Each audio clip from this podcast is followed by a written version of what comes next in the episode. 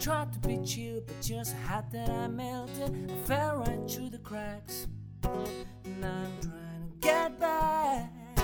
Before the cool round run out, I'll be giving it my bestest. Nothing's gonna stop me but divine intervention. I reckon it's again my turn to win some or learn some, but I won't hesitate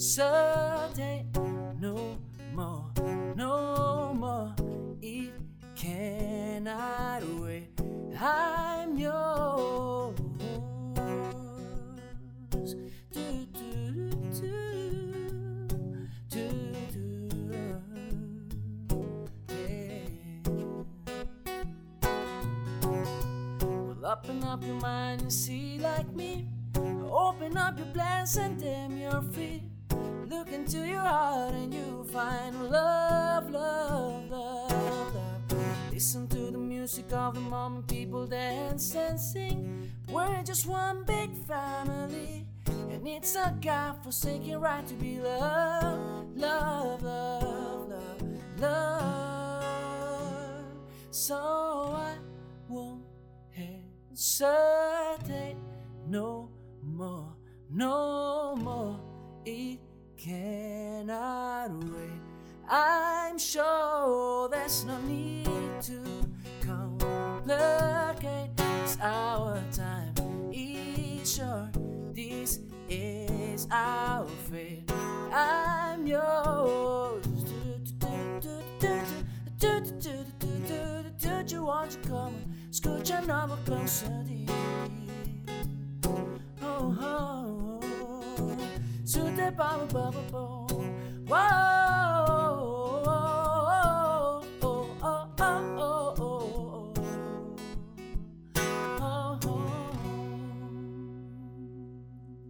A la madre.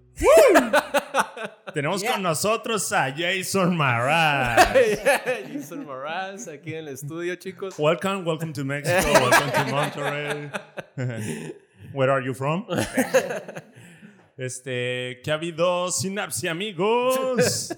Charlie, ¿extrañabas esta entradita de Sinapsia, No amigos? la extrañaba para nada. No la extrañaba, pero sí extrañaba un poquito tu compañía y la compañía de Tony y tu trasero limpio y, y firme.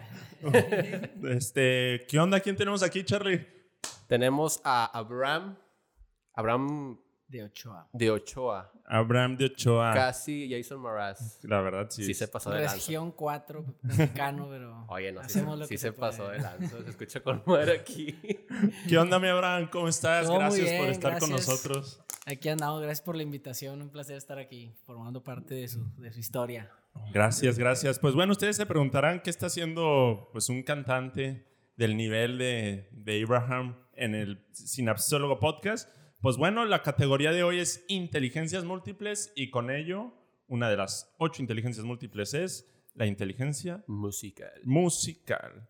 Y cuando buscamos, estábamos buscando el candidato para este capítulo, pues yo le hablé a Abraham y el güey me dijo, al chile ni sé si tengo esa inteligencia, pero vamos a darle. ¿Cuál, cuál chingado no la tiene, güey?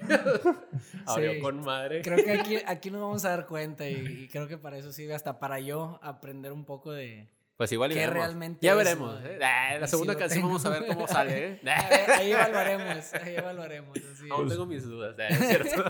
¿Qué onda, Abraham? Pues preséntate un poquito, eres el invitado de lujo de este gracias. día. Chale. Este, ¿Quién eres? Este, tu, tu personalidad, lo que haces, a qué te dedicas, mexicano, austriaco. Pues, Sí. Mi nombre es Abraham de Ochoa, tengo 32 años, este año cumplo 33 y pues me gusta hacer de todo. Soy ingeniero, tengo una maestría en, en administración del producto, desde chico este, pues he cantado, tocado la guitarra, este, y, y me gusta, ahorita que dices eso de la, de la multi, los- las, intel- las inteligencias que existen, a mí me gusta mucho la onda de la multidisciplina, ¿no? Y, y a lo largo de mi vida he, he probado de, de todo tipo de hobbies, ¿no? Pero el que, uno de los que se ha quedado ahí es el de la música porque, pues es muy bello, ¿no? Ese hobby, ese, no es mi profesión, al menos, este, no es mi fuente primera de ingresos, sí, de repente tocaba, ahora, pues este, es- en estos tiempos es complicado, pero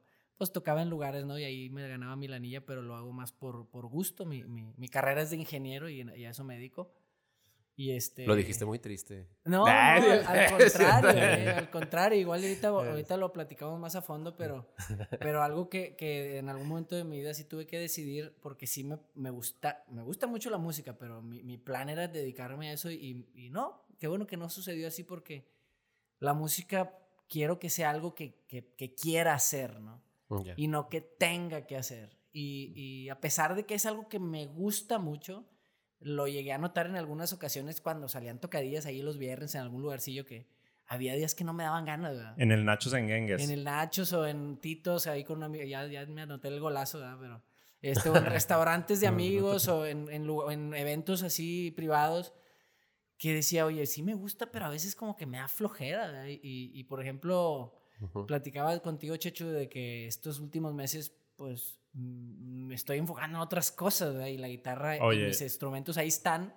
Los dibujitos que te estás Ah, aventando, sí, vato. gracias, gracias. Ajá, se- se- agreguen Tony, Charlie, a Abraham en, en Facebook o Insta. Sí. Se está aventando unos dibujos, pero Ahora, perrísimos. ¿Qué no Sí. puede hacer este joven? Exactamente. Y es lo mismo, La o fuerza sea, está de su lado. Igual y tal vez tenga algo de, también de ese tipo de inteligencia, no sé si se le llama inteligencia Pues, es- espacial ah, o como sí. de, de- sí, es, es- de- de reconocimiento de cosas y de formas y colores, pero mm, este, desde chico también, es igual, de- también me gustaba mucho dibujar, Nu- nunca experimenté mucho con pintura de cosas de colores, pero con un lápiz o una pluma yo hacía muchos dibujos y muchas cosas, ¿no? Y este, me gusta mucho eso, es- intentar aprender cosas nuevas y, y sentirte como que no sabes para que tengas esa motivación y, esa, y esas ganas de, de aprender, ¿no? Y de serte bueno en algo diferente, ¿no? Entonces, pues, la Oye. música ya... ¿Y cuál sería tu género? O sea, vaya, ¿qué, qué género es el que tocas tú normalmente? Pues mira, Guitarra. los O sea, ¿qué más te gusta? 10, 10, más o menos 10 años, eh, en cuanto a género musical, toco un poco de todo, siempre y cuando sea tocable en una guitarra, ¿no? Porque es mi instrumento principal. Toco algo de sintetizadores, algo de teclados, pero muy leve y pues la, la Pero lo que hago, el estilo que yo tengo se llama en inglés live looping. Ok. Que con- ahorita no lo traigo porque es mucho equipo para traer aquí, pero Ajá. Después, después. es este, después organizamos una, De- ya con todo eso instalado. Nos vamos los tres a- hasta Santa. A mi, a mi cuarto de ensayo y ahí tengo todo conectado y ahí de volada allá lo grabamos. sí. Y lo, de lo que se trata es de que tú grabas pedacitos de una canción o de un- una parte de una guitarra o un beatboxing o un- un- una vocecita. Ah, ya. En el momento que tú le picas play, empieza a grabar y en el momento que le vuelves a picar para terminar de grabar, Ya eso está. que grabaste se repite Se una y otra vez. Por eso ya. se llama loop, ¿no? Yo O- creo o que- bucle en español. Pues igual ahí compartimos en Synapsis sí, pues, igual un, ahí un mi link canal de YouTube o, o al- de sí. nuestros, miles de seguidores. Así es. Y bueno, es lo que hago. En realidad, géneros musicales, pues le toco de todo. sea, Pero tu favorito, ¿no tienes un género favorito? Hay algunas bandas que me gustan mucho, por ejemplo, Coldplay o el estilo como de In Jason your Mraz. face, Tony. Para dormir, ¿no? es que en un chiste muy local, para la racita, Tony y Charlie a mí siempre me tiran carro de que gusta Coldplay es para Coldplay. dormir. Pero porque no lo entienden, man. No han, visto, no han yo, visto el yo, bueno, la verdad es que nunca me ha gustado la música así muy, muy ruidosa, porque para mí la música es un, un escape, pero la música te ayuda a estar ahí, ¿no? En el momento. y- y, Oye, este, rescatando eso que dices de hacerlo por querer, por amar, pues se, se comparte totalmente con lo que platicamos con, con Álvaro, ¿te acuerdas? Sí. O sea, él quiere ser un amante de la música, o sea, un amateur. Un amateur. Este, porque amateur, Charlie lo explica en uno de los episodios anteriores, este, es el que ama lo que hace. Ajá, Entonces, por de te- latín. sí. De latín. Ah. ¿de veras? Sí, de amateur significa a que persona que ama lo que hace. Interesante. está chido, güey. Entonces, tú eres un amateur no por el sentido de que seas un novato, seas malo, no le armes, no, al contrario, le armas un chorro. Gracias, gracias. Pero amas lo que haces y te quisiste quedar amándolo en lugar Sí. de llevarlo a un nivel que te exigiera, que de ahí comes o no sé Sí, qué. este, y, y me gusta eso porque te digo, aparte de lo que les comentaba que no quisiera tener que hacerlo, la frasecita que yo ya he ido desarrollando a través de los años es quiero, no quiero vivir de la música, quiero vivir para la música, ¿verdad? O, o Bien. que la música viva para mí, ¿verdad? Que sea algo que yo use ah, para mí cuando yo lo quiera, ¿no? No que yo tenga que recurrir a, a ir a un evento o a tocar aquí o a hacer una grabación, lo que sea, para Ya. poder comer, ¿verdad?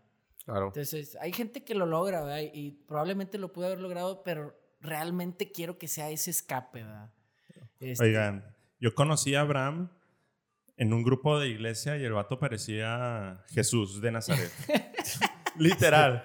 Este, el vato traía así pelito largo, risitos.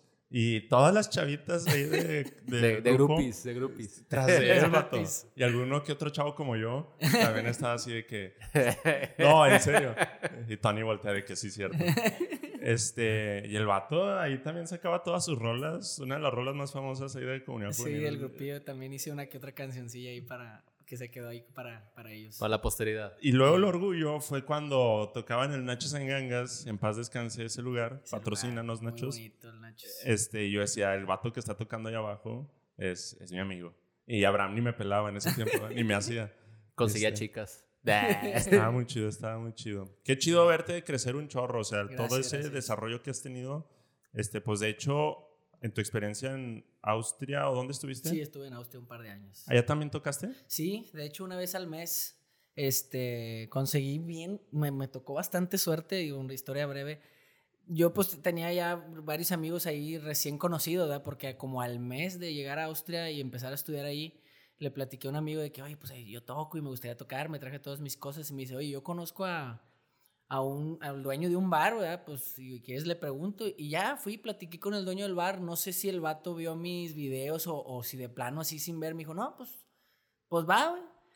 Y me ofreció así, sin escuchar, me, ofre- me ofreció una lana que, que aquí nadie te la paga, güey. ¿Cuánto? Por cuánto? una hora, dos, ¿qué? 100, 100 euros por hora, güey. ¡A la madre, güey! Y yo hice cara de así como de que no, no me sorprendió nada. Es- "Ah, no, sí, ¿Eso me vas a bien". pagar, imbécil?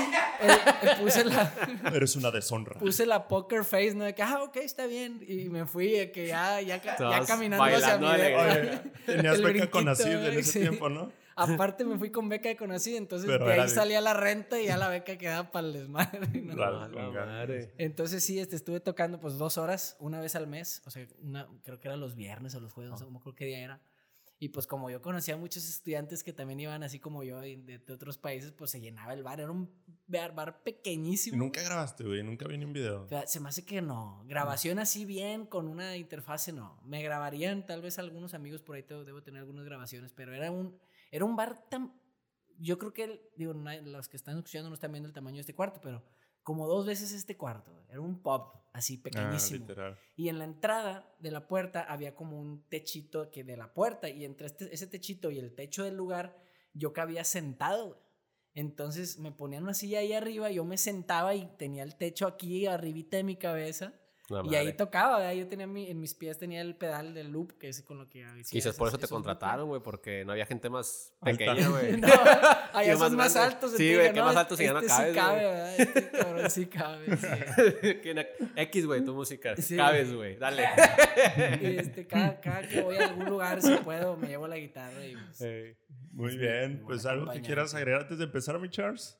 Oye, y este género que, que dices que te gusta y todo, ¿por qué lo agarraste? ¿Qué te inspira a ti? a- a- o sea, ¿qué te inspira a hacer, güey? Fíjate que musicalmente, metiéndonos un poquito ya a la, a la cuestión técnica musical, o bueno, no tan técnica, ¿verdad? pero yo tocaba la guitarra acústica y cantaba, ¿verdad? era casi como un trovador, ¿verdad? entonces llegué a un tope, ¿no? Ya no, musicalmente ya no evolucioné, ¿no? Entonces yo, yo cantaba rolas de Sin Bandera, de Arjona, la típica, ¿no? Hace 10, 15 Ujú. años. Sí. Y pues sí, ¿verdad? era buena, era, era padre y todo, pero como que me faltaba evolucionar, ¿no? De que crecer un poquito más musicalmente. Y, y, pues yo viendo videos de YouTube me encontré con un artista buenísimo, el vato es noruego, que se llama Bernhoft, Ujú. Bernhoft con B. Y ese güey es una pirinola para eso, de Mm. ese concepto. Ahorita ya, ya toca con bandas, ¿no? Pero Ahorita ya eres Este- mejor que él. no, no, nunca, cabrón. Ese, ese vato aparte es buenísimo músico. Yo soy amateur, ¿verdad? O sea, yo nunca estudié música, no sé leer música. Este cabrón tiene una formación musical y todo, ¿no? Pero entonces la razón por la que me gustó la, la, la cuestión del loop fue porque una sola persona puede sonar como una banda completa, ¿verdad? Entonces me lo compré, yo no le sabía nada y pues fui aprendiendo poco a poco, ¿no? Pero pues por ejemplo ya podía cantar rolas de, de no sé, de Killers, por ejemplo porque grabó un bajito con la guitarra y luego en otro canal grabó un tipo Ya. batería y luego la guitarra y ya que tengo eso grabado pues ya canto la canción, la interpreto, ¿no? Entonces pues me, me hizo crecer mucho ah, en cuanto al showman, ¿no? El, al, al- al- Ya. al- el tiene, espectáculo. tiene ¿verdad? varios como varios como formas de variar la, la- la música. Ya no te quedas solo con la guitarra, sino que es gracias a la tecnología puedes variarle Exacto. a lo que normalmente haces. Y con aunque una sea una sí. canción acústica, tú la grabas una guitarra y con otra guitarra haces el solito y, y tú te grabas una voz de fondo y aparte haces la voz del coro Adición. Entonces ya suenas como una canción acústica, pero de varias personas, ¿verdad? Entonces, musicalmente, y yo lo noté mucho ya cuando empecé a llevarme ese aparato a, a tocar así en vivo a los lugares en los que tocaba, que a la gente la enganchas más, ¿no? Porque Ujú, es, claro. más, es más rítmico, es más, más prendido y pues ahorita todo es así, ¿verdad? Ujú, claro. Este, todo es más así, más rápido, más este, prendido. A mí entretenme, ¿verdad? Llega la Ujú. gente incluso a un restaurante que es donde he estado tocando o estaba tocando últimamente antes del coronavirus. Y era, a pesar de que era un restaurante donde la gente va a cenar, oye, pues entretenme, ¿verdad? Yo lo notaba, cantaba unas canciones tranquilitas que me gustan bastante y luego cantaba una más prendida y de volada voltean a ver así como que, oye, ah, está ¿Y padre. cuáles te gusta tocar más a ti, las prendidillas o las te voy a tranquilas? Decir con cuál cierra. ¿Ah? Yo te digo con Me cuál cierra siempre. Yo casi siempre cierro con unas ca- canciones que me gustan y normalmente son tranquilas, que de hecho ahorita voy a tocar una de ellas. No, Ujú. así Ah, bueno, mejor no le digo mantener- porque tal vez la Ajá. spoileo. Pero me gusta balancearlo, o sea, depende del mood mío, pero no me gusta ni toda la hora y media que toque tranquilas, ni toda la hora y media prendidas. Es como que llevarlos es como una montaña rusa, ¿no?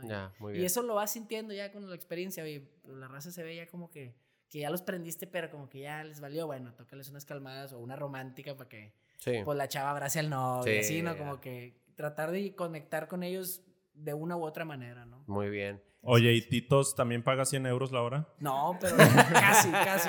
La, la verdad es que suena muy rico ahí y la verdad es que como se les comentaba, pues es mi hobby pagado, ¿no? Entonces, sí, este, está muy bien. Titos, Entonces- patrocínanos. Sí, un saludo a mi compadre Tito. Que, Oye, digo todo esto de lo de la personalidad, de que qué te transmite, güey, es la personalidad con la música. Eh, porque normalmente la gente que es extrovertida escucha música con ritmos eh, Más rápidos, ¿no? sí. Y luego la, gente que es eh, con una personalidad un poquito más eh, melancólica, este, no se puede decir depresiva, es una persona así como más tranquila, Sí, escuchar música de ritmos así bajos. es. Entonces, ¿tú cómo te clasificarías? Mm, Yo creo que un poco más cargado hacia los tranquilos, hacia los introvertidos. A pesar de que no lo soy tanto, porque ahorita les comento mi historia, yo era muy tímido Ujú. y la música me empezó a hacer un poquito más extroverti- extrovertido porque es inevitable, ¿verdad? Pero sí, si estoy solo en mi depa, este, escuchando música, haciendo de cenar, me pongo unos audífonos y sí prefiero mil veces unas rolitas así tranquilitas como... Sí, sí te nota que eres una persona más tranquila Sí, y todo. sí, sí, bueno, no, no, sí, nada más viéndote, ¿verdad? Pero no te conozco muy bien, no pero te digo que no me gusta las, las la música rítmica, ¿verdad? Incluso el reggaetón lo disfruto musicalmente. Las letras no me agradan en absoluto, pero... O cualquier música que te pongan en una boda, claro que la disfruto. Pero si, si voy en el carro, no me gusta escuchar rolas que, que me aceleren. Sí, Cuando sí pongo rolas que me aceleren es cuando estoy trabajando y, necesito sacar algo rápido, como que Ujú. me ayuda. sí, ya. Me, me hace así como No. que me pone rápido, ¿no? Ya. Perfecto. así es. Oigan, pues nomás para introducirlos a, a los Synapse amigos, este, la inteligencia, Howard Gardner desarrolló toda esta teoría de la inteligencia, de las inteligencias múltiples. Él desarrolló siete primero y luego metió una octava, que es la naturalista. Incluso ahorita se están debatiendo ahí los discípulos de Howard Gardner en meter una novena, que es la existencialista. Que ya, pues no, no mames, ¿no, No Charlie? aplica, güey, no Ya. aplica, güey. Ya se están yendo al mame. No, no, no. este, pero una de las originales es la musical, aunque sí fue de las más debatidas. ¿Por qué? Fíjate. eh, Howard Gardner planteaba que en todas las inteligencias puede haber arte, porque todas tienen algo en lo que aportan, pero el arte, la diferencia es que es como armonizar, empezar Sí. a armar algo. Pero dice que en sí la inteligencia musical, por ende, ya es armonizar. No es inteligencia del sonido, no es inteligencia este, pues de los ruidos, no, es inteligencia ya musical y la música, por ende, pues es, Es tendría, armoniosa. tendría que ser armoniosa, ¿no? Claro. Y, y ahí este, mencionaba Howard Gardner que pues no todos tenemos, yo de plano no tengo inteligencia musical porque Ujú. pues no, gracias Charlie por reafirmarlo. No, no tiene. Este, pues no sé reconocer tonos, no sé eh, Ritmos. ritmos. Nada. Sí sé bailar, bailo bien chido. Eh, sí, Sí. tiene unos pasos ya bien, bien ensayados. Sí, Muy, el- muy- el de la gorrita, claro. Este, Chiste local. Pero, Pero tú, pues, pues, ¿cómo ves eso de que, pues sí, cierto, necesitamos meter armonía en la música y siempre ha formado parte? Porque puedes hacer un sonido, y eso es lo interesante de lo que tú haces con el loop. Este, puedes hacer un sonido, pero de un sonido eh, cualquiera, cuando lo empiezas a acomodar con otros sonidos, Exacto. puedes armar música, o sea, Exacto. arte. Así es. Yo creo que en cualquier arte o en cualquier disciplina, el- la persona que, que tenga la habilidad tiene que saber como que conectar todos los elementos de lo que sea que sea la disciplina. Por ejemplo, en la arquitectura o en la pintura también, no nada más es, oye, yo sé trazar exactamente una línea que imita al objeto que yo quiero dibujar. Sí, pero oye, tienes que saber que un rojo en la sombra se ve como un guindo, etcétera, ¿no? Entonces, en la música es igual. Hay músicos muy interesantes en, en YouTube y en, y en el mundo que, que usan instrumentos poco convencionales como sartenes o como Claro. Los vasos y la piedras. madre, sí. Exacto. ¿Quién y- y, pensaría que hacen de un canciones sartén? impresionantes, ¿verdad? ¿Por qué? Porque saben meter esos sonidos en el lugar correcto y en la, en la frecuencia correcta de, de repeticiones, ¿verdad? En el caso del ritmo. Y yo creo que como cualquier arte, o sea, es sa- saber este, dónde poner esos soniditos, o en el caso de la pintura o lo que sea, dónde poner el color, ¿verdad? No nada más es, oye, sí, identific- sé identificar exactamente el tono de rojo, pues sí, pero ¿de qué te sirve si no sabes dónde poner el brochazo, ¿verdad? Ya. Y, y sí, yo creo que la gente nace un poco con eso, pero como cualquier disciplina te puedes hacer bueno en lo que quieras, ¿no? O sea, Perfecto. yo, yo no pienso que haya sido disciplinado, por ejemplo, cuando estaba en la secundaria, que fue cuando empecé a agarrar la guitarra en primero de secundaria, no le llamaría yo disciplina, pero sí era un poco disciplina disfrazada, porque yo llegaba de la secu y antes de comer yo agarraba la guitarra y a ver qué tocaba, porque era mi novedad y era lo que me gustaba mucho y, y- y lo disfrutaba. Entonces para mí no, no era pesado o no sentía que fuera como que tengo que ensayar, tengo que practicar. No, era más por diversión. Me equivocaba y aprendía y salía con unos amigos y tocábamos. Entonces creo que cualquier pasión y- o cualquier carrera, si empieza así como una pasión, es bien fácil porque no te pesa eh, aprenderlo, ¿no? Lo Claro. disfrutas, ¿no? Sí. Entonces, es un poco de las dos, yo creo. O sea, sí es una Excelente. inteligencia musical, creo yo, pero al mismo tiempo creo que la disciplina disfrazada de pasión, ¿no? Tocas un punto buenísimo, Abraham, porque justamente ayer, eh, cuando estábamos leyendo, preparando el episodio, nos dimos cuenta que Howard Gardner, el creador de las inteligencias múltiples, pues también era camarada del, ¿cómo se llama? Tu la- amante. De esta Mila Smarotowski, que es la que hizo Flow, ¿verdad? La que hizo Flow. Flow habla de toda esta experiencia que tú dices de, de retarte, de seguir una disciplina, pero ir sumando habilidad, en donde Sí. Charlie se ha instruido un poco más. Pero nos, nos la curamos ahí un poco yo y Charlie porque pues nos hemos preparado mucho en Flow y de repente estamos leyendo a Garner y es como que sale... Sí, todo vez. rebota con, con esto otra vez. o sea, y, sí. Y fue como que pues es, es el dios de la psicología que quiere que sigamos en Flow. Sí. ¿Qué es flow? Flow significa en inglés, o sea, parece que es como una canción de reggaetón, pero no, es este, en inglés significa fluir y se Ajá. refiere al estado donde tú encuentras algo en lo que tu personalidad se, in- se, se sumerge güey, y que Ah. pierdes la noción del Que tiempo. entras en un estado de fluir, Ajá, sí, ¿no? es- Y es- ya lo he es- escuchado. fluyes, sí. ¿verdad? Y- Que lo tienen los deportistas, los artistas, todo el mundo, ¿no? Ujú, Sí, ya. Claro. O sea, ese estado donde pierdes la noción del No tiempo. sabía que había una ciencia detrás Sí, de está todo eso, buenísima, ¿eh? Está. De hecho, está en el pizarrón ese que está ahí. Ahí está la gráfica explicada, pero ya después lo vamos a ir viendo. Ahí luego me mandan algo de Este, información porque sí me interesa mucho el Sí, tema. ¿eh? y, y esto Sí. tiene mucho que ver el desarrollo de las habilidades, eh, cómo mantenerte motivado, estar siempre en ese estado flow. Para Ya. los que no han visto y, no- y digan todavía, tengo dudas de qué es el estado flow. Hay muchos eh, ejemplos, por ejemplo, el, claro, el ejemplo más claro, si vieron Dragon Ball, ¿verdad? Eh, o bueno, muchos, sí, Dragon Dátelo, Ball. Charlie. El- yo el sé que no quieres sé, pero- el decirlo. último, el último, el último transformación de Goku, no sé si sepan cuál es, es el tengo Instinto, tal cual. Ya. Entonces, esa, de, de hecho, llegó un punto donde Goku se peleaba con los ojos cerrados, pero porque él estaba súper concentrado Totalmente en la pelea, ¿no? en el- Entonces, es- y llegó a un estado, no es una transformación, es un estado, ¿no? y es lo que cambia en la caricatura, ¿verdad? Claro. Igual y puedo mencionar otros ejemplos, por ejemplo, Daniel Sano en Karate Kid, que empieza con esta cierta de wise off, wise on, o sea, tra- tratar de limpiarlo todo el, Ah, ya. la, la cochera de Miyagi, ¿verdad? Ujú. Y llegó un punto donde él ya dijo, pues ya, güey, ya, ya aprendí ciertas habilidades, ya me Sí. aburrí, güey, ¿qué es lo que sigue?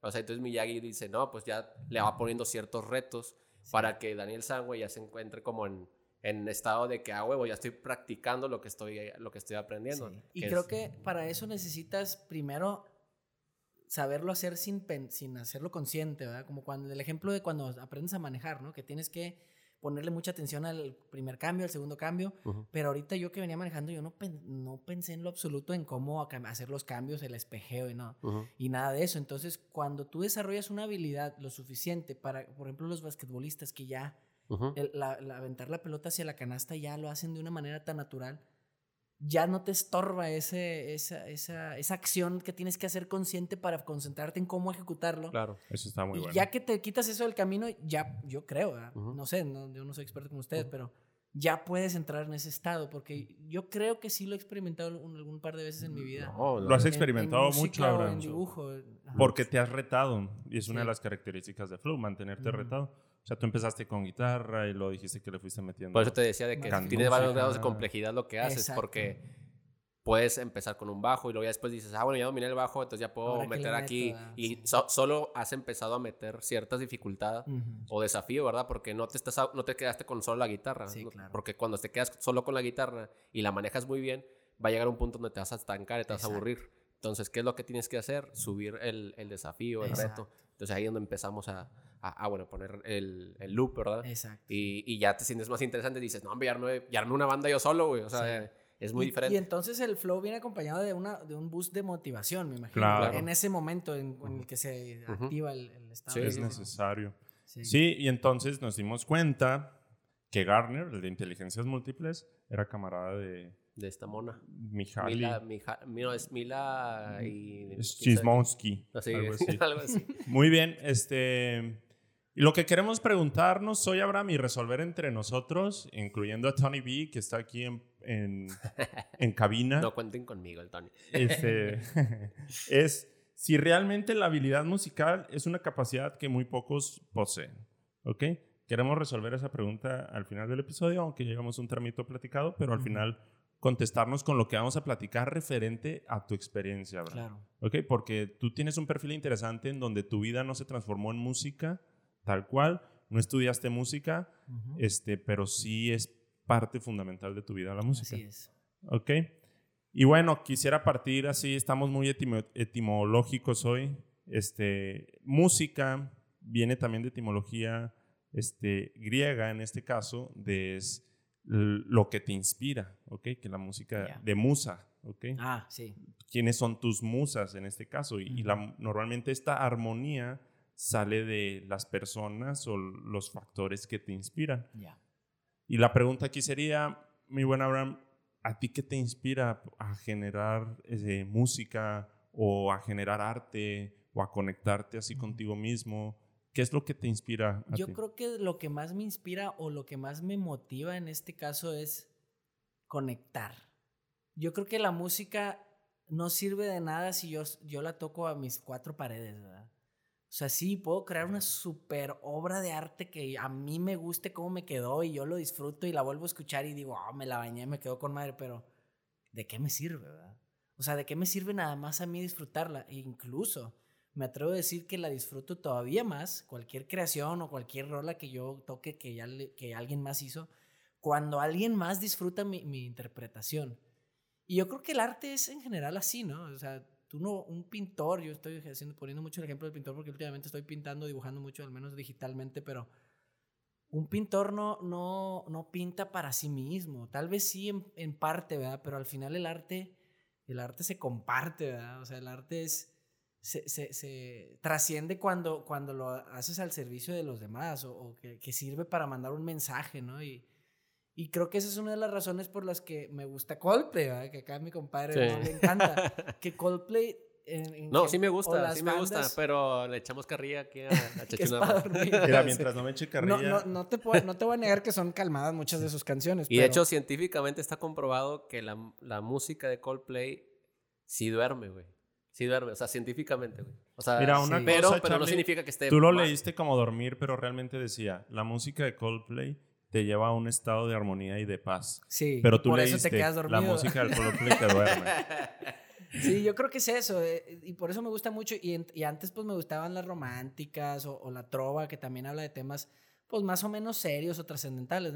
¿Por qué? Porque pues la música es un mensaje todavía más, más concreto, ¿no? O sea, se dice más claro cuando lo cantas que cuando lo dices, o al menos así lo, lo pienso yo. Decía un Ok. amigo de la prepa, un saludo a Bortoni si algún día escucha esto, Oh. que dice que la música es el bisturí y la letra es lo que entra al corazón, decía el vato.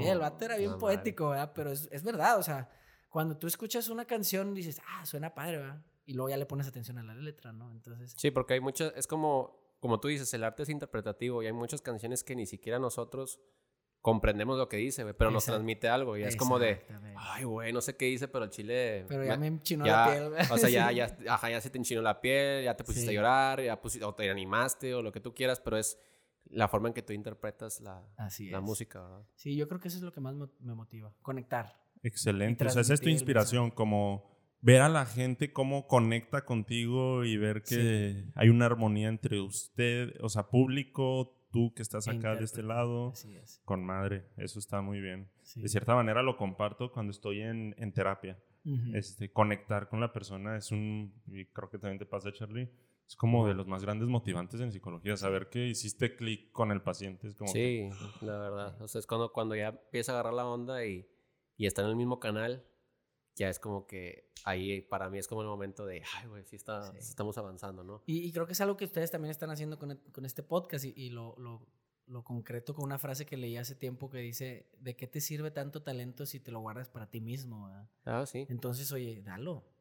Para eso es, para eso es, ¿verdad? Que, que desborde hacia los demás, porque pues de qué te sirve saber de psicología o, o tener esta, esta habilidad de platicar de un tema que tal vez a no todos nos interese, me incluyo, porque a mí la psicología, pues no- honestamente no, Sí. no ha sido mi, mi tema así como que más de interés. Puedes pero, salir, Pero por que favor. lo hagas así de, que se lo facilites a la gente, ese talento, ese conocimiento y, y que, que puedas hacer una diferencia en el mundo, pues de eso se trata, ¿no? Y para eso estamos aquí. Sí. Bien, bien. Así pues es. bueno, traslado la pregunta al resto de los que estamos en, en el estudio.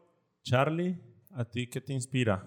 ¿A mí qué me inspira la música? No, o en general, ¿qué- ¿quién es tu musa? ¿Qué es tu musa? pues a mí me gusta la música movida. O sea, me gusta, por ejemplo, el show que se trae Bruno Mars. Eh, las canciones de antes, yo creo que Robin Williams, ya sabes. eh, net- o sea, las canciones que me transmiten alegría o, o desbordar energía, porque normalmente soy una persona, se puede decir, alegre, entre comillas.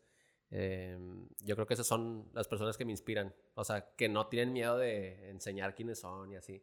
Las, las tranquilas igual y yo también disfruto, o sea, la música tranquila y todo en su momento, pero es muy pocas las veces que escucho ese tipo de música, ¿verdad? Claro. Pero voy, voy más del lado de las movidillas. A ti, mi Tony B, ¿qué te inspira? ¿Quién es tu musa? Bueno, Estoy llamando así, que no, no me digas qué, güey. ¿Qué ibas a decir? Es que dijiste, no me digas. ¿Qué te inspira? Ah. El rap o qué- Se me hace que yo estoy mucho com- como Abraham. O sea, a mí me gusta como que... Por ejemplo, no es por presumir, pero yo también tuve una canción en La Chona que medio trascendió, güey. Ya. Pero era de rap, güey. Órale. O sea, es una canción de comedia, medio cómica. Can- Pon el beat, güey. Ok, va. Nada, güey. A mí me gusta mucho lo que tú dices, como de que vale madre si estoy sacando algo, si tuve, si la canción tuvo de que mil reproducciones, dos mil reproducciones, lo que tú quieras.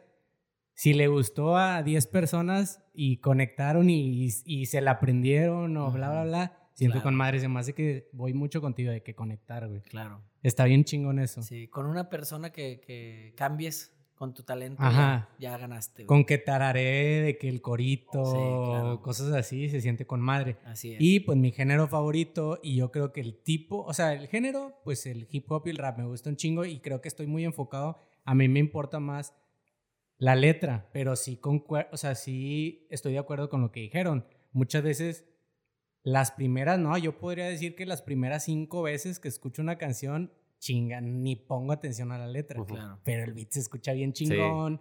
Si el vato tiene flow, porque pues fluye en la letra, digo en el beat, pues se siente chingón y luego ya pongo Yo atención. creo, yo creo que sientes esa, es que es, es- yo creo que es acorde a tu personalidad, o sea, sientes como que este güey se siente como yo normalmente me siento, ¿no? Es como una Te identificación. identificas. Te sí, yo creo que identificas sí. de alguna forma, güey. O sea, por cómo se expresa, güey. O lo que sabes del cantante incluso, güey. Sí, ándale. O sea, de que dices, este vato piensa más o menos como yo, Ajá. o cosas así. Claro. Entonces te Y, y identificas. obviamente, o sea, ya sé que no, mi Coldplay no es como que mi hit, pero obviamente le debes dar un berro de crédito al vato. O sea, Claro, es un a, la, a, la, a la banda, a mí que ni me gusta tanto la, la banda, debo de admitir que, por ejemplo, eh, Paradise me transmite Oh, sí, algo bien extraño en el corazón, Sí. extrañísimo, Sí, así güey. como que... Está bien chida esa ¿Qué rola, está pasando? Sí. Sí. Y me acuerdo mucho que, la, que estaba de moda cuando estábamos Es en la, Facu, VM. en la UVM. Y estuvo bien chingón porque era de que recuerdo que el día donde la sentí más chingón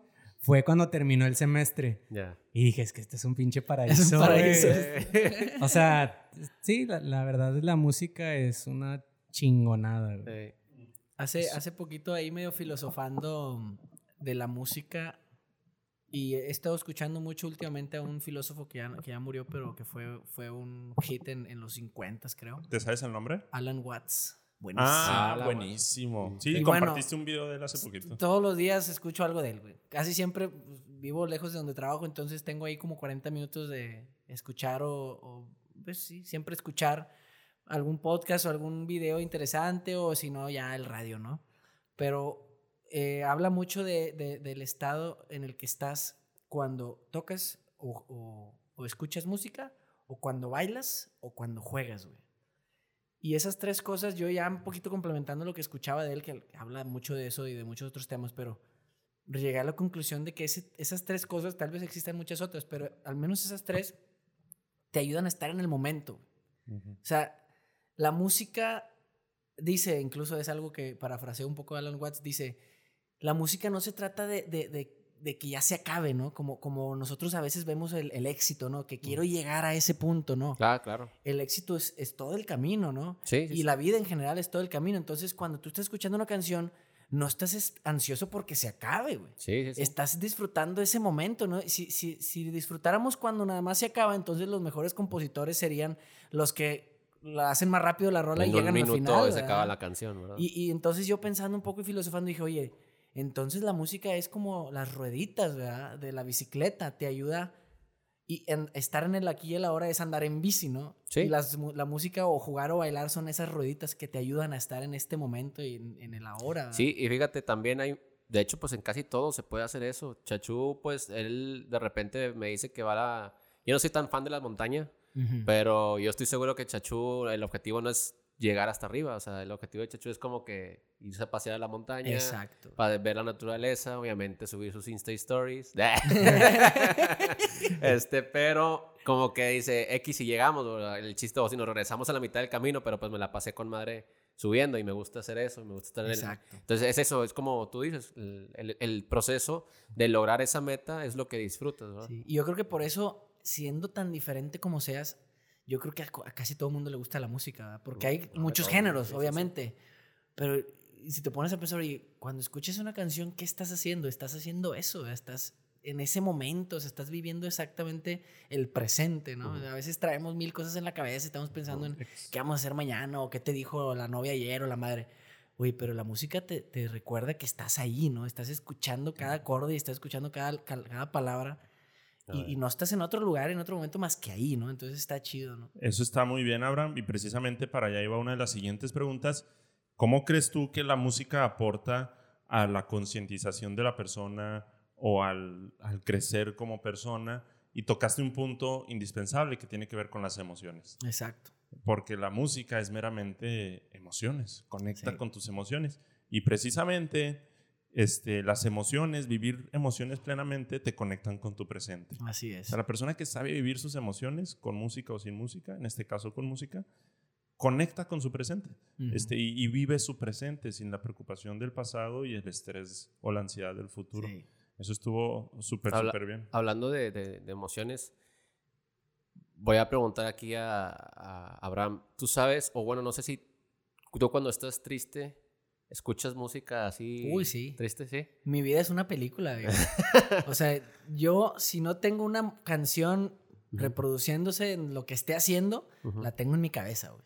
O sea, de- igual los que me conocen saben que yo estoy chiflando cada rato o estoy pegándole con la mano a la mesa o así. Entonces, así como, como Ah. siempre tengo una canción en mi cabeza, la canción cambia según el, el humor, ¿verdad? O- estado o de el ánimo estado emocional o, o Claro. el estrés en el que estoy. A veces cuando estoy muy estresado, de plano mejor le bajo la música, ¿no? Porque sí, Sí. necesito un poco de paz, un poquito de silencio. Y a veces la música, al menos... eh, eh, pudiera lle- llegar a estar en, en el camino, ¿no? De, de- de- de- de- de tu, tu paz. Sí. Pero casi siempre es así. O sea, una Bien. rola si ando triste y me impacta mucho más y esa misma canción a, a una semana después pues no me Sí. hace nada. Eso es normal para mí. No sé si Ah, sí, todo el sí. mundo lo experimentamos, Sí, pero yo y- sí Y definitivamente. tenemos así como una, vaya, hay, hay una hormona que trabaja este, este proceso, o sea, que cuando estamos tristes, escuchamos música triste, y es más común en mujeres, o sea, que, que en hombres, pero se Sí. puede de las dos, ¿verdad? Se puede de las dos.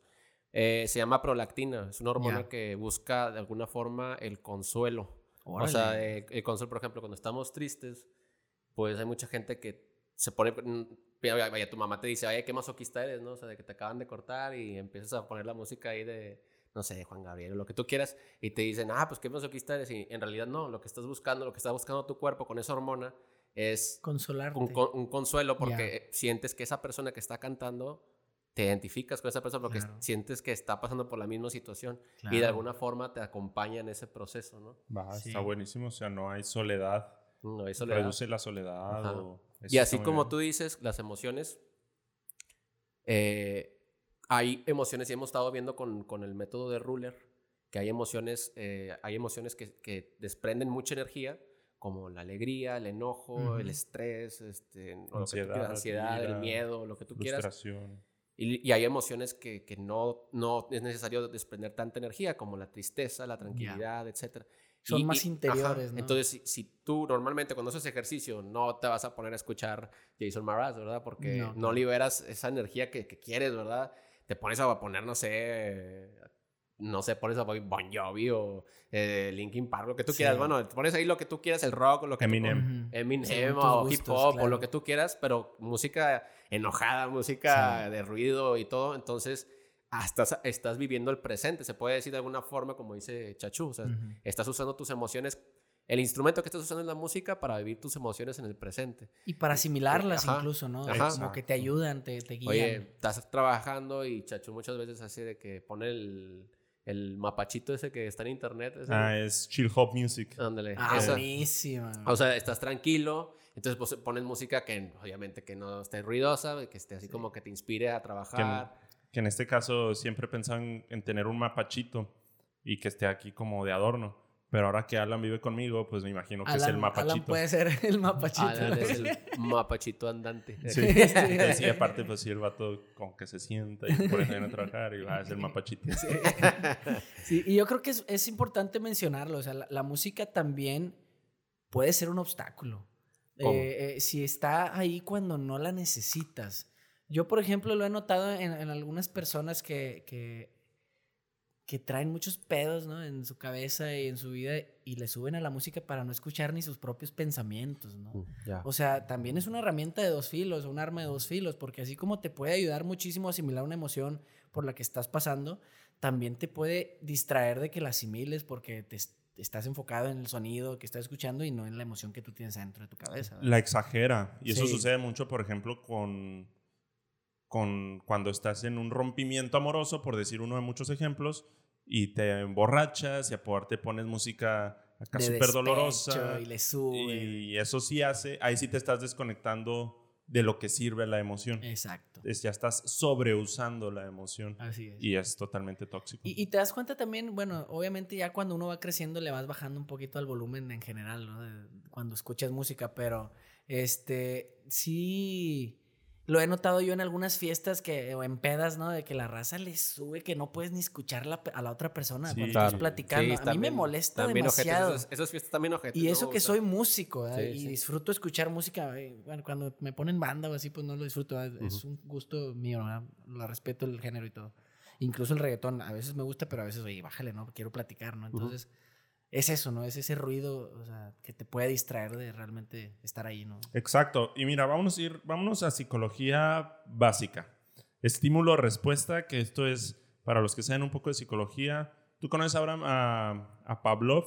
No, me suena el Iván nombre, Pavlov. pero no. Bueno, este güey es de los más clásicos de psicología. Es un hombre que tiene así la barba como Charlie, más o menos. Puro pedo. este, pero es ruso y desarrolló la teoría de la corriente de psicología, fue de los padres, del conductismo. Y este güey desarrolló el estímulo-respuesta, que cada estímulo que tenemos en nuestro entorno desarrolla una respuesta en nosotros. En nuestro cuerpo, güey. En nuestro cuerpo, en los- Comportamiento. en los comportamientos, Ah, ok, ok. etcétera, etcétera. O sea que si yo te pego, tú vas a reaccionar de cierta forma, ¿no? Ya. Él lo, él lo practicó con un perro, dándole de comer. Este, cada que le daba de comer, el perro babeaba, pero cada también que le daba de comer tocaba una campanita. Entonces llegó un punto en donde tocaba la campanita y el perro ya babeaba, Sin comer. sin, com- sin la comida presente. ¿Por qué? Porque ya el estímulo estaba relacionado Estaba asociado a la comida. eh, y, y- y ya había una respuesta. Wow. Y en la música es bien común eso, y lo estás mencionando ahorita. Este, que cada estilo de música, cada estímulo que produce cada tipo de música que existe, desarrolla una respuesta en nosotros. Ya. ¿Ok?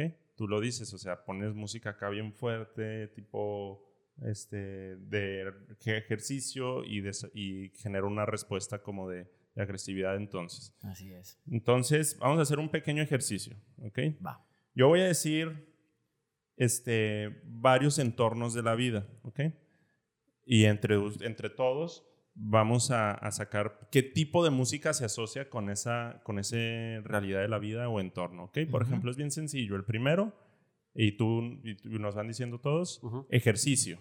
Un cantante, una canción que, se, que, que funcione de estímulo para responder a, a hacer ejercicio. 50 Cent. 50 Cent. Para mí, por ejemplo, la música electrónica, porque es muy prendida. Sí. Ok. Tony B, ¿te escuchas? También así como... No, no, o sea, como 50... Eminem. Algo de hip hop, ¿verdad? Sí. Ok. Cartel de Santa. Bueno, sí, de hecho también. Muy bien, a mí Eminem me funciona mucho para hacer ejercicio. Ahí va otro. Sexo. Uf. Damn. Música que no tenga letra. Así en general, para mí. No tan clásica, ¿verdad? Pero así como chill hop. Nórdica. Por ejemplo. Nah. Ay, Jesús. Nórdica. Eh, yo creo que The Weeknd funciona muy bien. Algo de RB, sí, cierto. RB es sí, buenísimo, sí. A mí algo con saxofón, vato. Uf. Escucho saxofón y es como que Chachucín empieza ahí a... el chachucín. El pequeño coronel. Muy bien. Este... mm, Así como de guerra, de ponerte a la defensiva. Pero ¿en guerra? qué- ¿Cómo en que qué- de guerra? como en qué escenario de la vida? O sea, literal, imagínense una película tal vez como de guerra o nosotros nos vamos a pelear o algo que... Puede ser de, de pelea. Ujú. Sí, que te vas a pelear, chale, que te vas a agarrar a chingazos Yo- con alguien. Como rock, ¿no? Rock pesadón, Sí, así como dramaticón. que- yo creo que hay una banda que se llama Disturbed, que es como de rock pesadón. Eh, sí está con madre esa banda. No sé si la has escuchado. No me suena. No, es, un rock así pasa pesado, pero es un rock pesado. Me Muy gusta. bien. Muy bien. ¿Tú, Abraham? Algo así como rock así, pero no sé exactamente qué tipo de rock. Pero por ejemplo, en las, en las escenas de pelea de Matrix, Ay, güey. así de que una rola, así- unas rolas así como prendidas, pero dramaticonas, Oye, así de rock. Oye, güey, la perfecta. Las canciones de Linkin Park son para Ajá, pelear. Para Por ejemplo, ese es un típico y esta es una que todos los hombres reaccionan a tirar golpes automáticamente Sí, cuando en una boda se pone puto. Ah, sí, Puto. claro. y todos los hombres, por ejemplo, en la boda de mi compadre Dave, ahí creo que Sí, estuviste tú, Abraham, sí, sí, sí. le tronaron Hasta la él nariz. se llevó ahí un la golpazo. Tuvo que llegar la ambulancia, el novio Ah, estuvo ahí todo madre. tronado. ok, para que se fijen que... Que ya no se dice puto, se dice ya desgraciado, men. Ya no puedes decir esa Ah, palabra. sí. afeminado. ¡Desgraciado! Desgraciado. Ya sé. Muy bien. A ver, algo así como de melancolía, de me rompieron el corazón. Mm, Un estímulo musical que, que conecte con eso, que genere una respuesta de melancolía. Alguna baladita de esas de despecho de cualquier idioma, de cualquier. Yo- un género especial para eso es la villera. Oh, sí, cómo no. Así cuando te, te, te corta la novia, Sí, pones pues, la de olvídala. Exacto. Esas rolillas. La ¿no? Banda, ¿no? También. La banda, sí, cierto, también Sí. habla mucho de despecho. Algunas. Sí, sí, Sí. sí. Yo creo que. Como de mujeres interesadas. O... Sí, casi que- siempre es así, Sí, cierto, que solo el dinero y Sí. lo más- Sí, güey. Que maldita, maldita desgraciada, interesada y la madre. Así es. Yo creo que en, en cuanto a mí, así de. Ay, güey. No, güey, pues yo creo que una de Coldplay, güey, así, nada más. Ah, de las tristes sí. También. Fix you. Ajá. Esa era categoría También para dormir, todavía no Sí. Para dormir, Ah, pa- yo- sí, pa- güey, pa- ya- ya la para gasté. quedarte dormido mientras lloras. Ya la gasté, güey. Para suicidarte también, güey. para, para morir en una dormitada mientras manejas. eh, Ok. Este, a ver, para concentrarse acá para un momento de focus, estás estudiando o estás pintando o estás haciendo algo acá que no requiere movimiento corporal fuerte como ejercicio, pero ¿cómo, ¿qué opinan? Yo creo que el, el que te gusta mucho a ti, el de- Un chill hop. como un beat. O el lo-fi, ¿no? medio launch, raro, Sí. así que estás entrando a un antro medio pretencioso. Sí. Topas. Ándale, haz algo así. Bueno, es que a veces se ponen muy, como No. un poquillo más prendida, pero algo así. Topas patrocina. Hay una playlist que yo uso bastante en, en el jale o cuando dibujo así, que se llama Impulso Creativo en Spotify. Buenísima, güey. Impulso creativo Impulso para creativo, se las recomiendo. Cuando están trabajando, si, si están haciendo. Lo bueno de esa playlist es que tiene muchas canciones que no tienen letra, entonces eso no te distrae. Y al mismo tiempo, como que es música que no es muy invasiva, o sea, no te desconcentra. Al menos a mí, como músico, hay canciones que yo estoy haciendo algo y escucho una canción que, que me llama la atención Ya y te ya. perdiste. Ya, me, ya, me, ya, ya mi atención está en la canción, ¿no? Entonces, ese tipo de música a mí me ayuda bastante. O sea, tiene que ser una música que esté chida, pero no tan interesante. Exacto. O sea, O sea, raro. que esté es como, es- como del elevador, hace cuenta, la Ajá, que es eso, es lo del, lo del mapachito es como una música Sí, como cool, lo-fi o chill pero ni siquiera tan chida, o sea, no, es como que la vas a descargar. Tengo Sí. una playlist yo de A. Arnold, el soundtrack, así. Ah, sí, y este es puro jazz. Y sí está Uy, también. Sí. Buenísima. Bien, bien. La siguiente, ya nos faltan dos. De esperanza. Algo que estimule Ay, la güey, ya esperanza. se puso difícil esto, güey. Querer que se quiera. Diego Torres. El Diego Torres. Las rolas que ponen en tus super movies favoritas, güey, Sí, te dan un chingo. Las del Señor de los Anillos, pero esa que es como de. Es como- De Big Bang, ¿no? Como de orquesta. Sí, como de orquesta, pero muy así, muy dramaticona, pero de, de, de en una escena de esperanza, ¿no? Así, Sí. pues es que... Sí, es como el, el, de Esperanza. el género creo que se llama orquesta esperanzadora que nos, que nos ayuda a Esperanza. entender que los hombres aún... no, por ejemplo, lo que es corito, ¿no? Lo que, que- como que ah, sí, corito. Morat, tu grupo preferido. Charlie me tira mucho carro de que Morat no escucha, pero me gusta, pero no, no- me sé algunas rolitas. Ay, güey, se sabe medio álbum, güey. Última y la más común, de amor, cuando estás enamorado. Así que tú Uy, digas, todo. la que más me prende, yo creo que para mí, hijo suyo, últimamente, y buena herencia de mi papá, Luis Miguel. Sí. Los Sí. boleros en general, los boleros boleros, que, boleros que no son originales muchos de Luis Miguel, pero todas las románticas, todos los boleros, uy, buenísimo. Hay una de Cártel de Santa que yo pongo. y esto es, y esto es así. no, este. Yo, yo la que pongo, creo que es así las viejitas setenteras de Brian Adams. eh, Uy, sí, también. Esas, güey, pegan un chingo. o la güey. de You Sí. Are So- sí, Es más, ahorita voy a cantar esa canción. Damn. Va, Ok, pues si hablando de quieres, pues, ¿Una vez? a darle. ¿Faltó letra. alguna categoría que quieran tocar? ¿No? Pues bueno, A ver. Abraham, pues si quieres Venga. ilustrarnos mientras yo abro otra cheve 2X Muy bien. fabricada por Heineken México. Todo, todo fiel a tu trabajo. Hijo de su madre.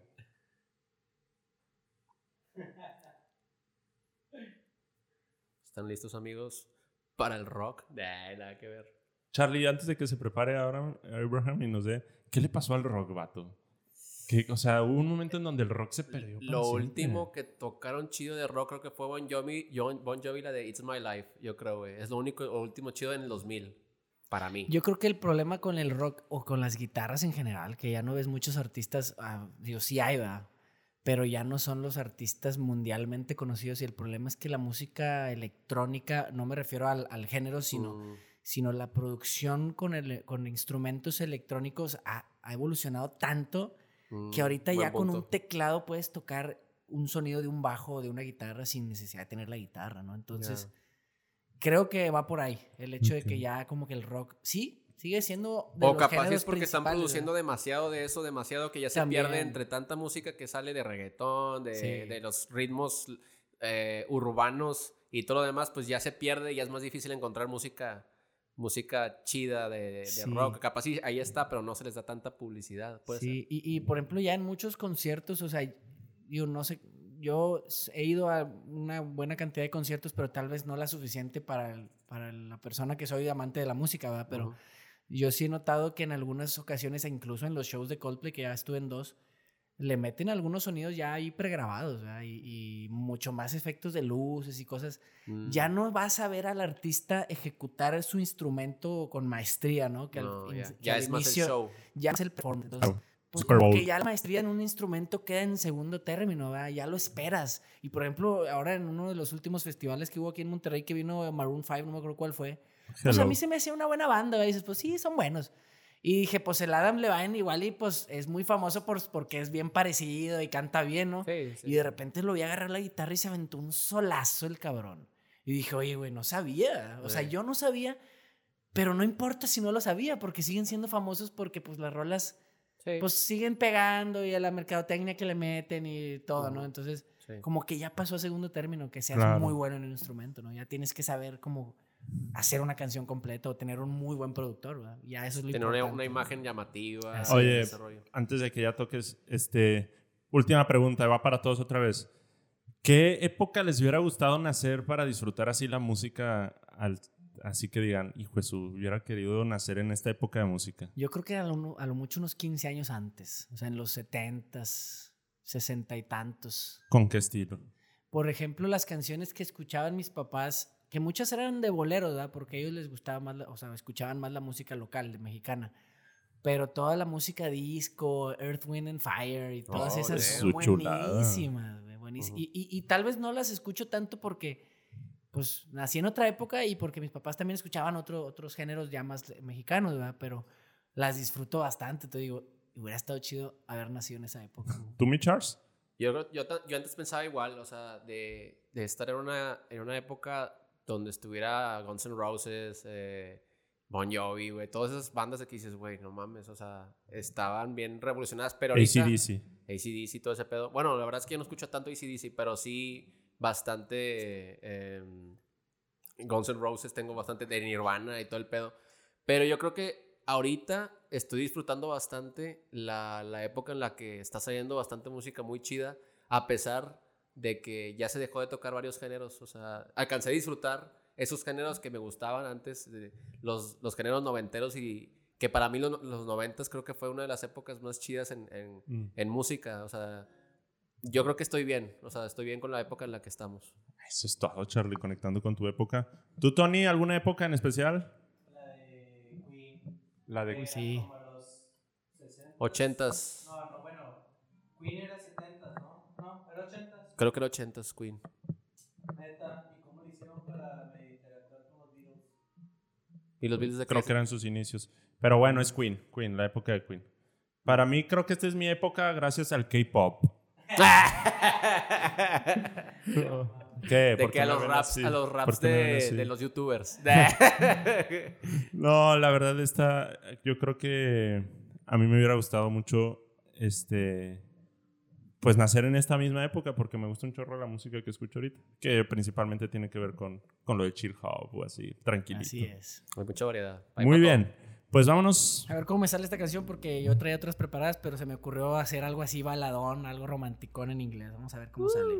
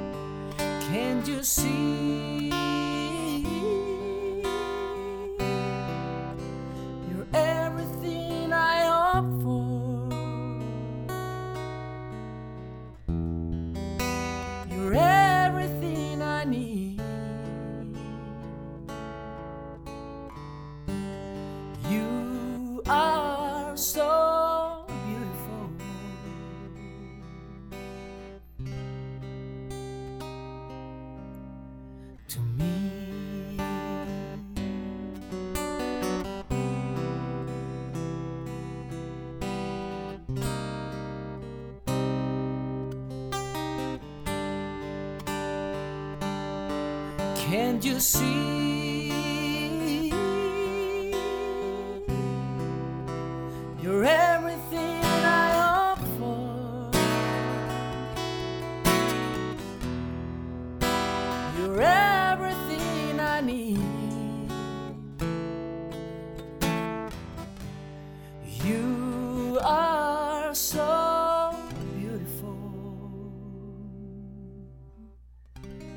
Están abrazando acá los psicólogos. To me. ¡Vámonos! ¡Qué bárbaro, Algo Charlie! cortito, pero me gustaba Esos mucho esa ojos canción. lagrimosos, ¿qué, qué onda, carnal? Me acordé cuando mi papá me abrazaba. Y que te decía, tú eres hermoso. bien. Bien antiguo, la, la- digo, bien, este, ¿cómo se dice? Anti, anti los tiempos de nuestros papás de que no podías demostrar tus emociones. así Sí. Esas cosas no pasaban. Oye, muy bien. Hay que darle mi Abraham porque producción me está hablando que, que nos, ya nos pasamos un poco de tiempo. Venga, venga. Vamos a entrar un poco para resolver la pregunta que si solo pocos pueden tener esta habilidad musical. De antemano, pues yo diría, Tony sí la tiene, este más sin embargo, pues tú me dirás, carnal, creo que le faltó explotarla en una parte de su vida. Charlie también la ha tenido, yo lo he escuchado, pero también no la ha desarrollado. Yo de plano sí me doy por vencido, la verdad. Yo, o sea, ni en el rock band le armaba yo. Este, pero bueno, este, quisiera que nos platicaras un poco. Vamos a dividirlo, esta teoría, en dos partes. Este, según Eslobola, es un psicólogo que se dedicó a la psicología musical. Este, dividía el aprendizaje musical en dos partes. Una era la enculturación Ajá. y otro el entrenamiento. La enculturación, si lo dividimos en los ciclos de la vida, este, va desde los 0 a los 10 años. Y el entrenamiento ya parte de los 10 años en adelante, cómo te fuiste mejorando, que ya, ya hablamos un poco de eso. Claro. Pues que nos platicaras de tus inicios, o sea, cómo tu cultura, tu entorno, este, empezó a afectar a que te inclinaras por la música. O sea, tu papá Sí. literal en el rancho agarraba una guitarra y tú decías, wow, está con ganas. Este, ¿Cómo empezaste? ¿Cómo inició toda la aventura musical? En mi caso, digo, sé que mi familia es muy musical, pero no de esas familias que tienen 20 instrumentos en su casa, ¿verdad? Más bien era la familia en la que siempre alguien está cantando. Cuando alguien está haciendo de comer, eh, mi mamá estaba cantando, o mi papá de repente ahí tarareando alguna canción. Eh, de parte de mi papá, un, poco más la, la cuestión de, de- instrumentos. Algunos tíos de él tocaron instrumentos en, su, en su momento. Yo, tíos que yo no llegué a conocer, pero que él me dice, ¿no? Que alguno tocó el violín o así. Y, y mi papá toca la guitarra.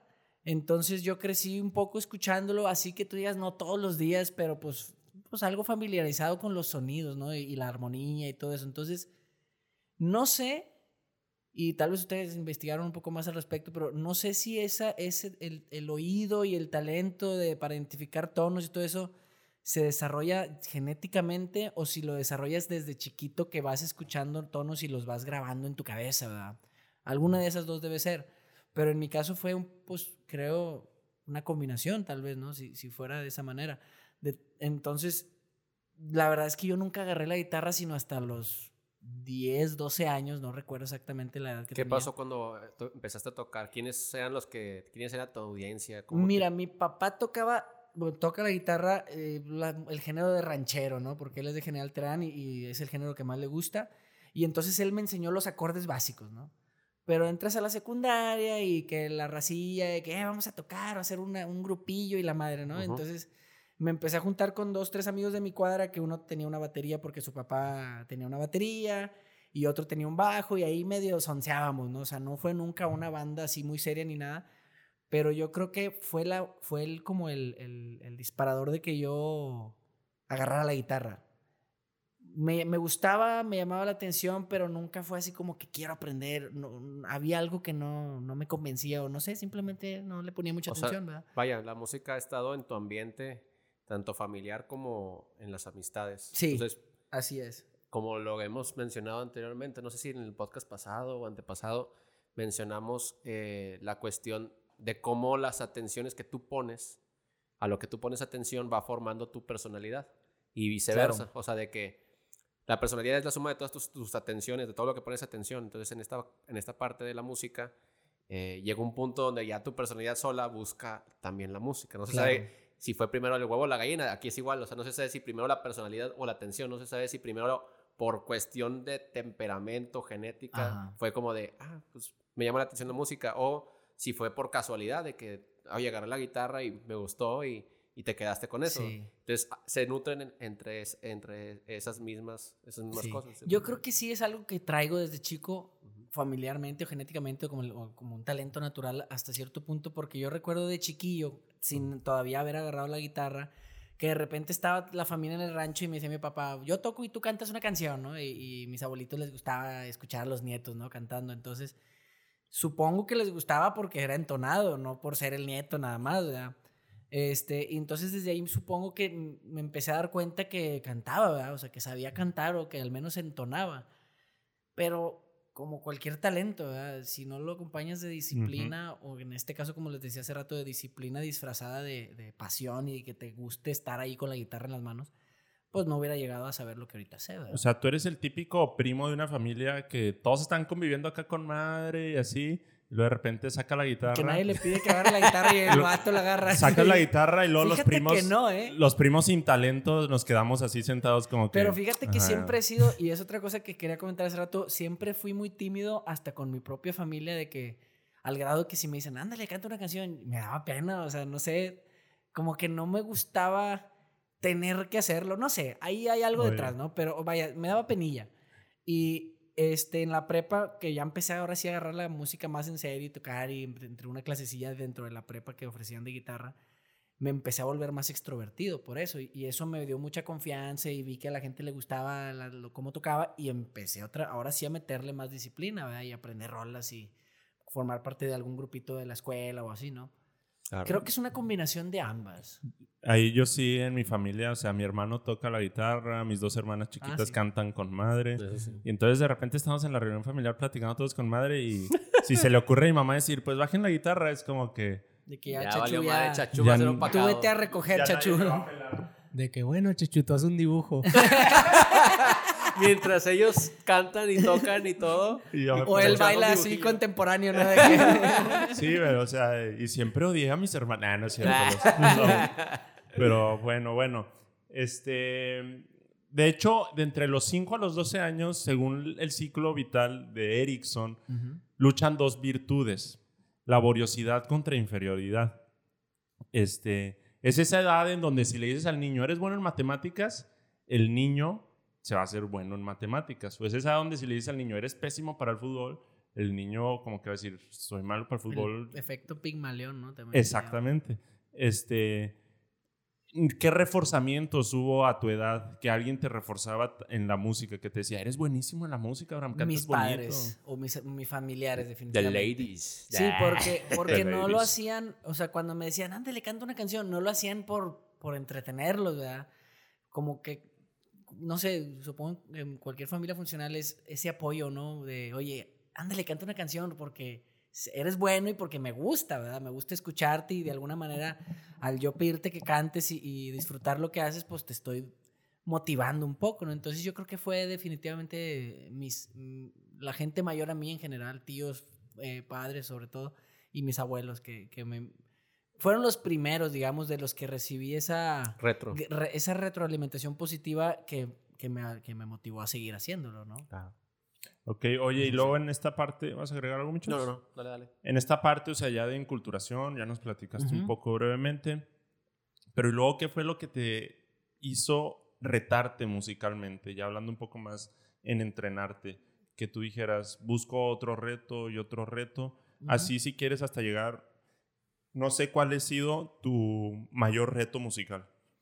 Mm, eh, bueno, es que siempre he sido muy cauteloso en todo lo que hago en la vida, ¿no? Entonces, nunca me he lanzado así a un proyecto muy grande de en nada sin antes tener muchos escaloncitos previos a ese, vaya. No es, no es un slingshot que me avienta a algo que, como en el negocio es igual, en, las- en- en- en lo que hago como ingeniero es, oye, sí, me gustaría tener un proyecto enorme, pero pues vámonos poco a poco, ¿no? Y musicalmente fue similar. En, lo que sí me acuerdo fue que en la secundaria simplemente era por diversión, ahí con los 3, 4 amiguillos que tenía de la secu.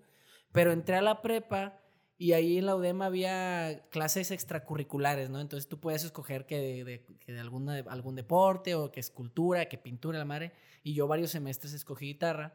Y ahí este, conocí a un maestro que es de mis mayores maestros de guitarra de mi vida. Creo que el mayor Jimi se llama Hendrix. Saúl Martínez. Nah. Jimi Hendrix. No, Saúl, Saúl Martínez, un gran músico que, que también se hizo después amigo mío. Eh, Él es mucho mayor que yo, ¿verdad? Pero pues ahí lo tengo en Facebook y, y de repente platicamos. Mm, Ya no tan ocasionalmente, pero él me enseñó bastante en cuanto a las- los tecnicismos musicales, pero también en, en, las, en la escuela, pues había de que cada semestre, no sé, un, un evento tipo talent show, ¿no? O la semana cultural, ¿no? En la semana cultural había eventos artísticos de baile o es- unas galerías de, de escultura o de tallado de madera y cada quien eh, exponía lo que preparó en todo el semestre, ¿no? Entonces aprendí muchísimo y, es, y esos retitos me fueron em- em, mejorando mucho la, la técnica. Y aparte, en la prepa empecé a, can- a- a cantar en un cafecito que se llamaba Central Park en Colinas de San Jerónimo. Ah, Central Park y dije, ¿qué? Friends? Pues era la Nah. misma, era la misma, el mismo concepto, ¿no? El café. O sea, los dueños que- el era de café que tenía esa estaban bien empelotados con Friends Así es. y lo quisieron Y de hecho, ahí conocí a Tito, mi compadre, que ahora tiene los restaurantes de Titos de Alitas y, y ahora yo toco ahí en sus restaurantes. ¿no? Patrocínanos. Patro- sí, ¿verdad? permiso de gobernación 00142. este, y, y entonces, pues, eh, desde entonces empecé a tocar así en, en lugares nocturnos, ¿verdad? En ese Sí. entonces pues, era menor y tocaba en un cafecito, ¿verdad? Y ahí iba amigos de la prepa y todo. Y luego empecé a tocar en bares y luego que en, en de- despedida soltera o, o de- de desayunos de baby showers, cosas así. En estadios. Eh, Yeah. de hecho, no, yo creo que de los eventos en- más grandes en los que he cantado fue en la graduación de la prepa, que pues toda, toda la prepa ahí. Ah, la madre. Y este, algunos así conciertitos que no era yo solo, pero de los, de los cuales formé parte, ¿verdad? Mm. Este, pero así como que tú digas, wow, así. Un encuentro de comunidad juvenil. un- algún encuentro, o sea, vaya, han sido eh, eh, presentaciones de medianas a chicas, ¿no? Pero pues siempre hay un nerviecillo ahí, o sea, hay un poquito de nervio antes de cada evento, a pesar de los años. Este, cuando va a haber un lugar así nuevo en el que voy a tocar o así, siempre existe ese pequeño nervio, ¿no?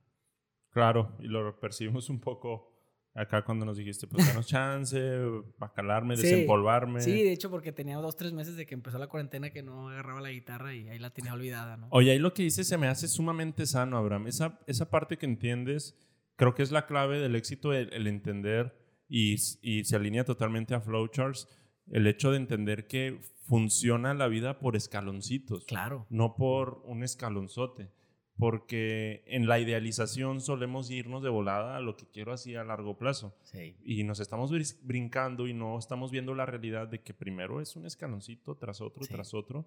Este, y si nomás estás idealizando, esa idealización te va a traer de golpe sí hasta, hasta tu realidad. Este, no me acuerdo el nombre del autor, Gladwell o algo así, el, el autor del libro de Outliers, Ujú. dice que para que te vuelvas bueno en algo, se los recomiendo ese libro, tienes que dedicarle 10.000 horas mínimo a lo que quieras. Ujú. 10 mil es horas. diez Sí, mil había horas. escuchado algo así. Había escuchado Ese en libro dónde, es sí. buenísimo.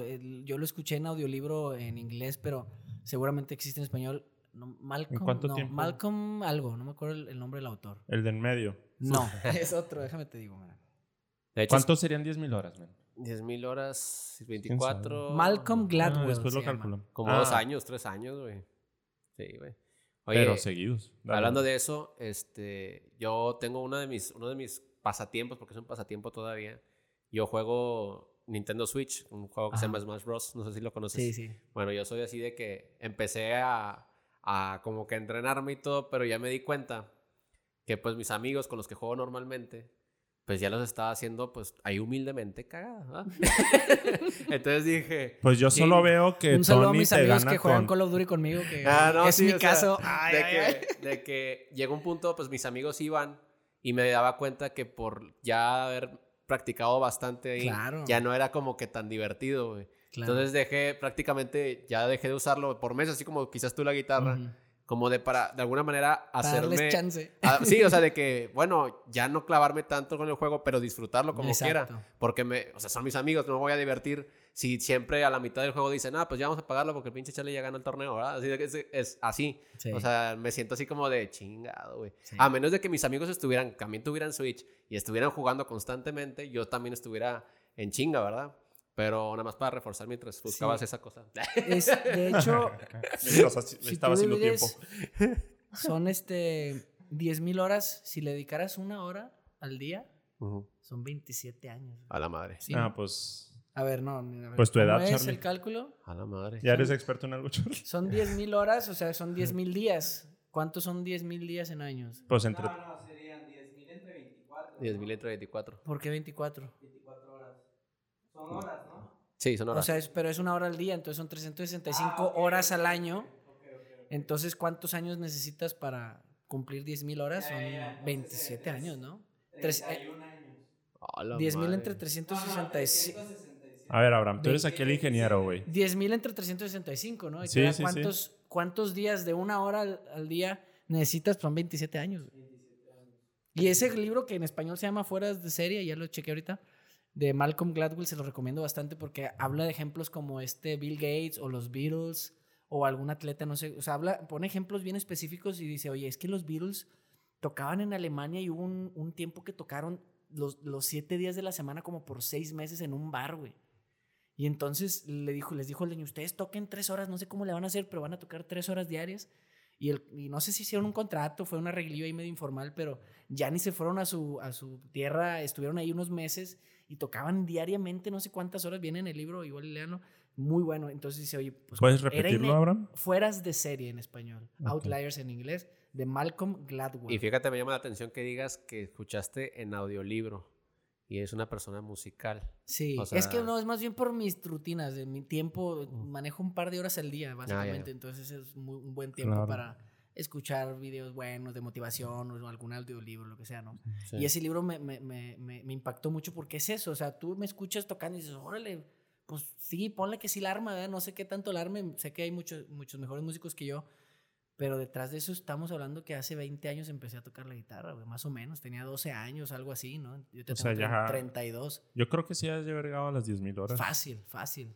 Y, y te das cuenta con cualquier cosa, mientras más lo practiques, pues más le vas agarrando la onda, digo, es matemática simple, ¿no? O sea, tú y yo, mi Charles, necesitamos como dos pacientes diarios para en 13 años y medio ser los mejores creo- psicólogos del mundo. Yo creo que no dos pacientes, esos, esos son una parte, una parte de lo que necesitamos, pero también la lectura, las Ah, bueno, sí. capacitaciones, Claro, el, claro. el Claro, organizar claro, cosas así que te, que te- por ejemplo, el podcast también es parte de, porque estás volviendo a repasar lo estudiado. Una hora menos. Sí, Una hora o sea, menos. hay de, hay de entrenamientos Sí. a entrenamientos, sea la, la disciplina que practiques, pues no es lo mismo un entrenamiento de media hora, pero muy bien hecho, claro. con buena retroalimentación, análisis, eh, o sea, re- a, a ti mismo, análisis de cómo te fue en ese entrenamiento, etcétera, a que nada más lo hagas por hacerlo, ¿verdad? O sea, Claro. tienes que tener algo de, de disciplina también, pero definitivamente le tienes que meter tiempo a Sí. todo, todo lo que te quiera hacer bueno. Oye, Abraham, y para terminar la parte de entrenamiento de según Slobova, este, ¿cuál es tu mayor sueño musical? ¿Hay algún que tú digas,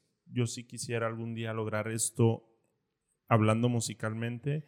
¿O depende de las circunstancias, las oportunidades? ¿Qué onda? Fíjate que, digo, la vida da muchas vueltas, y no sé hacia dónde me va a llevar en el futuro, pero al menos en, en mis circunstancias actuales, que soy un ingeniero, ejerzo y tengo un negocio con mi padre, mi interés tal vez musicalmente o mi mayor sueño podría ser que alguna de mis canciones, que hace mucho que no escribo, pero tengo ahí unas 20 canciones eh, registradas ante el INPI, que algún artista dijera, oye, pues yo te compro esa canción, ¿verdad? y que pegara, ¿no? Y, y que yo recibiera de alguna manera esa remuneración, tal vez simbólica, ¿verdad? Pero de todos estos años que, les he, dedi- que le he dedicado a mi pasión sin esperar nada o muy poco a cambio, o sea, casi nunca ha sido factor el dinero en cuanto a la música. Había veces cuando empecé a tocar que lo disfrutaba tanto que se me olvidaba cobrar, ¿no? En el cafecito donde tocaba. Ujú. Y dices, pues sí, o sea, no, no quiero hacerme rico a costa de esto porque es algo que ya disfruté y ya viví y, y- y lo agradezco bastante. Pero sí me gustaría tal vez alguna de mis canciones que llegara a más gente, ¿no? Y que, y que fuera una canción que, que le sirviera de algo, ¿no? Que no sea una canción pendeja que, que no trasciende o que no te hace una mejor persona. Entonces, podría ser uno de mis sueños. Pero te digo, como mis prioridades ahorita en la vida son diferentes y esto es un hobby que disfruto bastante, pues la verdad es que se va a ver medio mediocre, pero un sueño así grande, grande, pues no lo tengo. Es más como disfrutarlo, así como lo decíamos hace rato. No, totalmente válido. No se Sí. escucha mediocre, sino se escucha que vives el presente, así, Así como ya es. lo mencionaste anteriormente. Charlie, ¿algo más que quieras agregar antes de responder la pregunta final? Todo bien, todo bien. Ok, entonces, a ver, un resumencito de lo que platicamos. Este, sí, genéticamente hay, hay una carga que te apoya, pero importa más la enculturación, Claro. el entrenamiento, todo lo que platicamos de flow, cómo te vas involucrando, Así es. este, tus amistades, etcétera, etcétera. ¿Tú qué opinas, Abraham? ¿Es realmente la habilidad musical una capacidad que muy pocos poseen? Al inicio sí. ¿Por qué? Porque seguramente tu entorno, tu, tu, cómo creciste escuchando sonidos o no escuchándolos, definitivamente te, ayuda un poco. O sea, tal vez ya desde chico tú estás entrenando el oído y no te das cuenta, pero tus papás andan silbando o tú escuchas mucha música de chiquito y en el momento en que tú agarras un instrumento, ya los sonidos ya te son familiares. Entonces ya, ya, ya sabes distinguir patrones, lo que sea, ¿no? Entonces yo digo que como Messi y Ronaldo, ambos tienen mucho talento, pero no están ahí por su talento nada más. Es una combinación de los dos. Y también sé de músicos que no tienen un oído musical perfecto. El oído musical, para los que no saben, es saber identificar una nota y ya sea con la voz o con cualquier instrumento, encontrar esa nota, ¿no? Esa frecuencia de sonido, ¿no?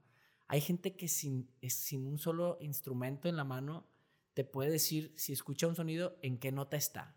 Le llaman perfect pitch en inglés o Oh, oído sí. perfecto. Y hay niños que de 5 años que el papá les está tocando ahí una nota en el piano y dicen do sostenido menor, séptimo con novena aumentada y la madre dice- y dices, Sí. wow. Pero obviamente esas son las excepciones, ¿verdad? Todos tenemos algo de, de- de oído musical, sí. Y lo puedes desarrollar, sí. Porque yo conozco gente que muchos años ha tocado un instrumento, pero cantan y no, no, no te igualan la nota con la voz, pero saben ejecutar y saben escuchar y, y- y- hacer música, ¿verdad? Entonces, yo te diría que ambas. Ok. Eh, ¿Por qué? Porque, terminando el comentario, si yo, eh, teniendo el oído que ya tenía, ponle tú naturalmente, no hubiera agarrado la guitarra, pues ahorita no sería tan bueno como soy, ¿verdad? Claro. O sea, no soy bueno nada más porque lo traigo en la sangre. Definitivamente no, tengo 20 años. Que sí, con sus rachitas de unos meses que no agarraba la guitarra o lo que sea, pero tengo 20 años que ponle tú en promedio una vez cada 15 días tocaba en un lugar o practicaba en la casa, ¿no? Entonces, pues es una suma de las dos cosas, definitivamente. Como cualquier talento. O sea, tengo esperanza. Así es. O sea, a mis... A los súmale- 40. Tú no, ser un- Tengo una- 29... Tengo 20 Ah, tienes Tú no. 29, entonces a los Tengo 50. 29 más 27, es 49, 50. y- A mis 56 ya voy a tocar como tú. Así es. No. Uh. tú, mi Charles, ¿qué opinas? ¿Puede Pues- cualquier persona acá tener una inteligencia musical chida? Sí, yo soy una persona muy cuadrada en entender las cosas y estuve un poquito en coro y cl- clases de guitarra y, todo, pero obviamente porque yo, yo lo hice por un factor más extrínseco, o eh, la aprobación de ciertos grupitos y así. Entonces era el clásico de que en aquel entonces el morrillo que llevaba la guitarra era el popular, ¿no? Y yo empezaba a practicar eso por, Claro. nada más por eso, pero se me fue nada más el pedo de querer ser popular y se me, se me fue el interés totalmente en tocar la música. Entonces, pero yo estaba practicando y sí estaba aprendiendo a tocar, pero porque le invertía mucho tiempo, estaba muy necio yo con, con que, ah, es que necesito tocar para que la raza diga, ah, este vato es bien, bien prinola en este rollo, pero ya después de ahí se me pasó el, el gusto de querer ser popular y ya dejé. Creo que todos al, al- al querer desarrollar un talento tenemos un poquito de eso, ¿no? Ujú. el, el querer sorprender a los demás. Porque si Claro. al final seguimos siendo seres sociales, ¿verdad? Sí. Y queremos este, que los demás nos, nos, eh, Nos acepte. nos acepten o, o nos, nos den la aprobación, ¿no? Entonces, pertenecer. hay una pizquita de eso también ahí en mi historia, definitivamente. ¿Tú, Tony B, alguna opinión?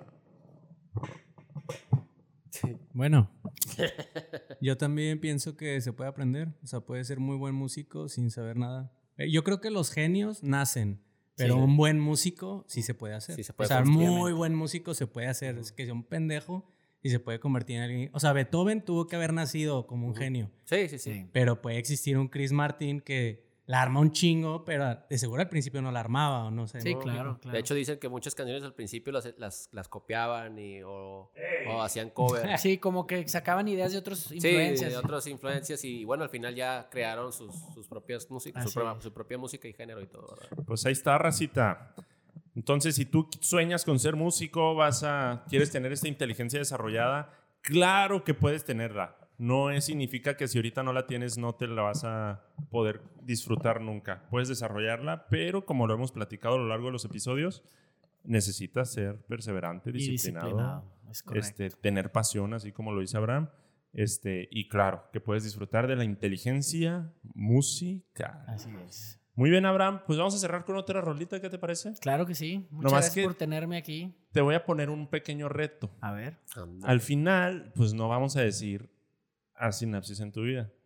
Entonces, conforme la canción que nos vayas a tocar, ahí le vas a meter la, La frase. frase cantadita. Venga, jalo. Si es en inglés, pues es make synapses in your life. Make love in your life. Luego tú sabes cómo, este, sorpréndenos, pero ahí le agregas para cerrar. Ya empieza a tocarle si quieres. Charlie, algo para despedirnos. Pues nada, que nos sigan en nuestras redes sociales. Recuerden, Sinapsis Salud Mental, tanto en Instagram como en Spotify. No, es en Spotify no. Facebook. En, en- en Sinapsólogo Podcast eh, en Spotify y en Facebook e Instagram Sinapsis Salud Mental. Tony B, ¿algo más? Abraham, todo tuyo. Venga. I saw the sun. Know why I didn't come. Left you by the house of fun.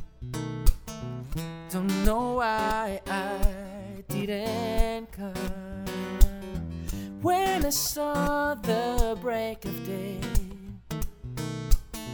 just that I could fly away instead of in sand, catching teardrops in my hand. My heart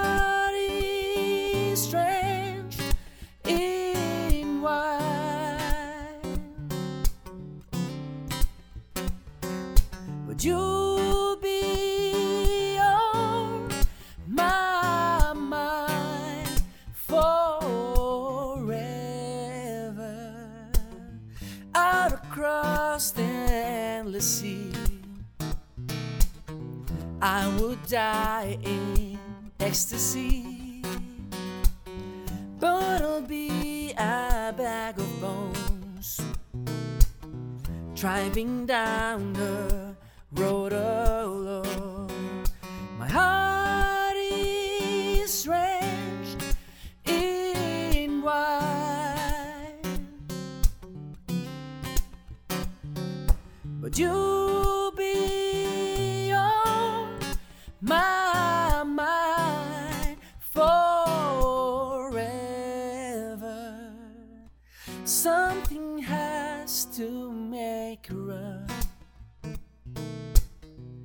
Don't know why I didn't come. Feel as empty as a drum. Don't know why I didn't come. Don't know why I didn't come. Make synapses in your life. Sí quedó la métrica ahí, ¿eh?